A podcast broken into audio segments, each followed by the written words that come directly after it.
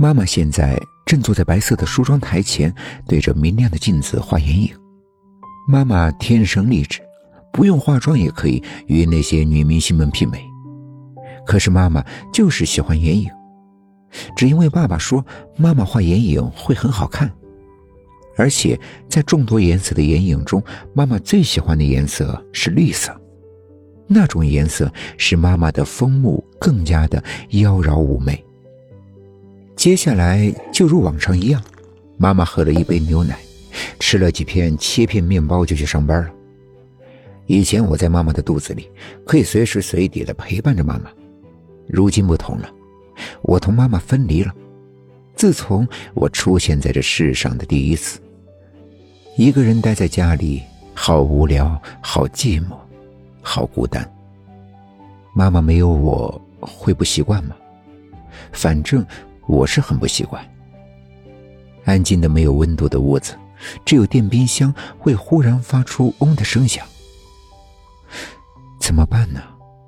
我爱妈妈，却不能时时刻刻的陪伴，这是多么的痛苦呀！可是。可是我不能惹她生气，所以无论多么无聊、多么寂寞，我都不能够跟着妈妈去上班，不能打扰她的工作，不能惹是生非。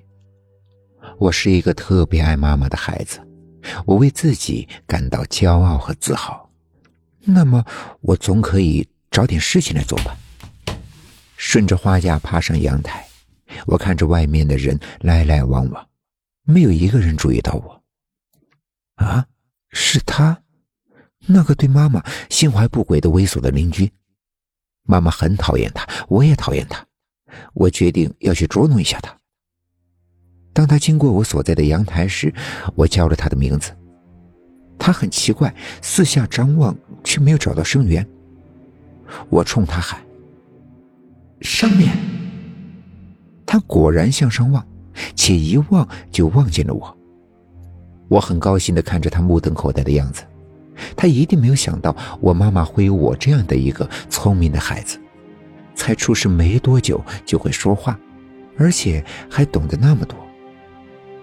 然后我得意洋洋的对着他咯咯咯的笑着，他没出息的惨叫一声，然后就晕倒在地，不省人事。我真的有那么丑吗？算了。不用管他了，吓死他最好，省得他以后再来骚扰我的妈妈。唉，我饿了。粗心的妈妈忘记给我准备食物了，不过我依旧爱着她，好像锅里还有妈妈早晨没有喝完的牛奶。顺着花架爬下阳台，再爬到灶台边上。灶台好高呀，我根本就够不到。世界上有那么多的神童，但我敢确定，他们都没有我聪明。我一边爬一边用头堆着一个小凳子，终于把它推到了灶台前。好累啊，我都气喘吁吁了，还是休息一下好了。休息够了，我开始努力的攀爬，终于爬上了灶台。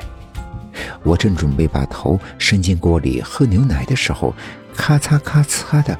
有人在用钥匙开门，这一个声音因为家里的安静而显得突兀，其结果导致我一惊就被吓得头朝下掉进了牛奶锅。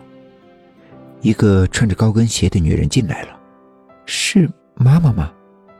她应该还没有下班才对呀，难道妈妈是因为想我了才回家来看我的吗？好啦，琪琪，我知道了。在你卧室里头床头柜上的 U 盘，对不对？我一定会帮你拿到的。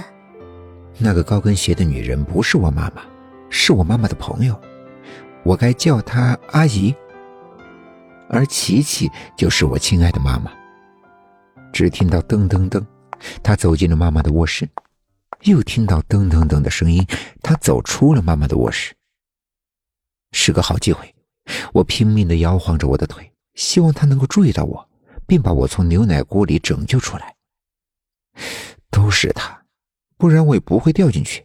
他有责任，也有义务把我救出去。高跟鞋的声音慢了下来，突然，噔噔噔的声音又忽的急促起来。他走近了，发现了我。太好了，我终于得救了。怎么？为什么还不来帮我呀？发生了什么事？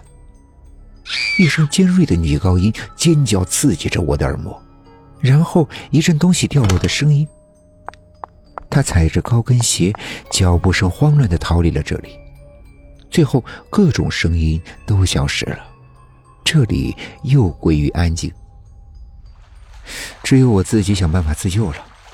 我使劲的晃腿，牛奶锅终于因为不平衡而倒了，我也被一起摔在了灶台上。不过幸好是有惊无险。